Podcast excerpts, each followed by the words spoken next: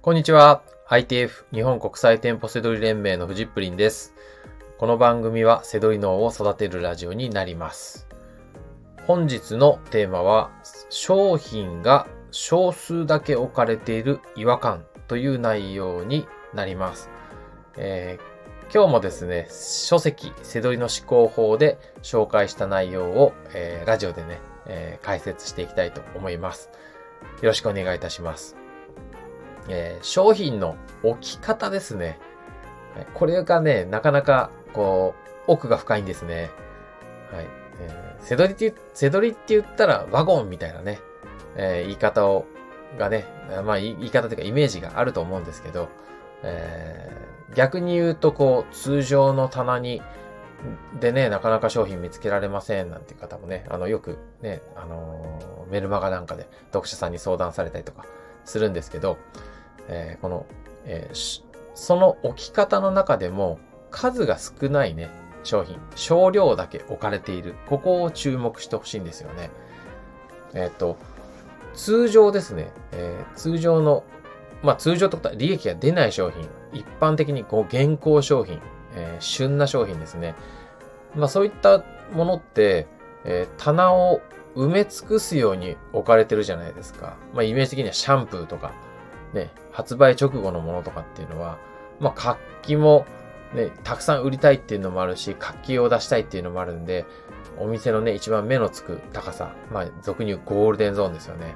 そういうとこに、えー埋め尽くすように置いてるわけですよ。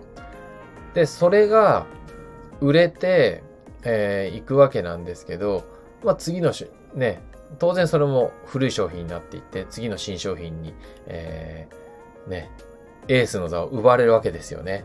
ゴールデンゾーンを奪われて、えー移動していくわけなんですけど、まあそうやってお店ではね、その新陳代謝が常に起きてるんですけど、そのちょっと古くなっていった商品とかってどういう風になっていくかっていうのを考えるんですよね。はい、でそうすると、えーもうお店には、えーもうこれから入、もうこれが終わったら入荷しませんよっていう状態になっていくわけですよ。商品って。ね、生産終了っていうことですよね。で、そうなってくると、えーお店では、あの、もう、売れ、これが売れたらおしまいっていう状態になるじゃないですか。そこで少数っていうのが出てくるわけですよね。はい、まあ、えー廃盤商品とか在、えー生産終了って言っちゃいましたけど、お店がもう今回この商品を取り扱わないよっていう場合もあり、あありますね、そういえばね。まあ、その場合はもしかしたら、え他店ではね、えー通常通り在庫たくさんあるかもしれない。まあ、それにしても、でも、現行の一番旬な商品ではそういうことっていうのはやっぱり起きづらいので、何かしら、こう、えー少数の商品っていうのは、えー今みたいな、何かしら意味があるんですね。そこを感じ取ってほしいんです。あの、なので、えー少数だけ置かれてるからといって、これが100%利益出るとかじゃないですよ。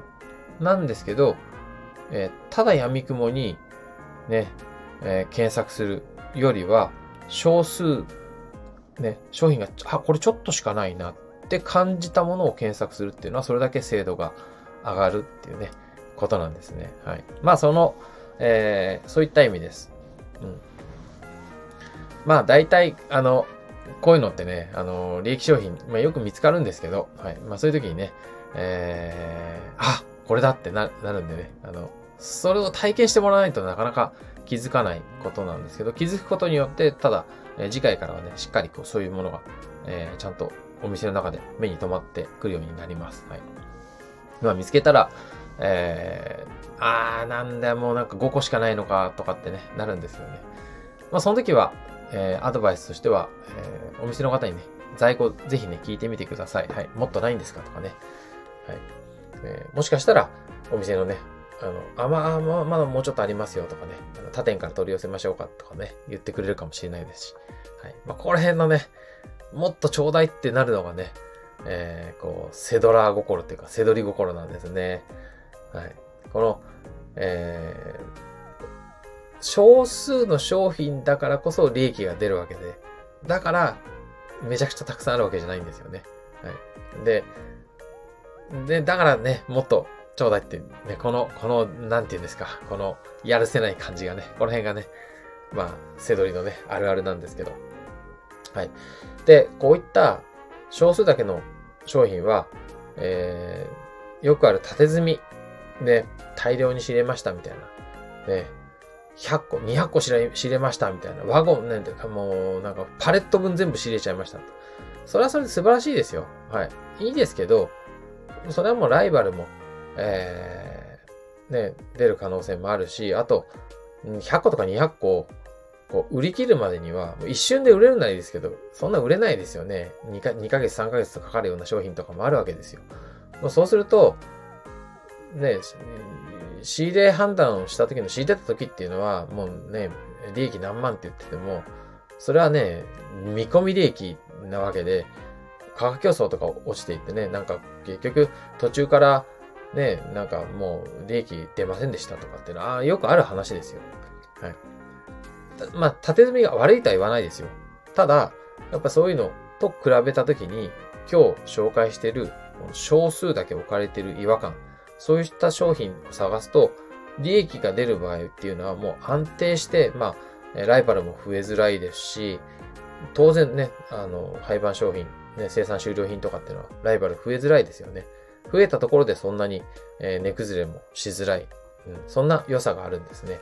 はい。なので、えー、少数だけ置かれてる商品っていうのは侮れないです。はい。なのでね、ぜひ、お、これ、ちょっとしかないじゃんって思ったら、ね、あの、あ、1個しかない。何これ ?1 個しかないけど。とかでいいですよ。はい。え、なんかおかしくない？っていう、その、今みたいなおかしくないがね、腕なんですよね。はい。もうぜひね、検索してみてほしいなと思います。はい。えー、ぜひね、違和感せどり楽しんでください。はい。ということで、本日の放送は以上になります。最後までご視聴いただきましてありがとうございました。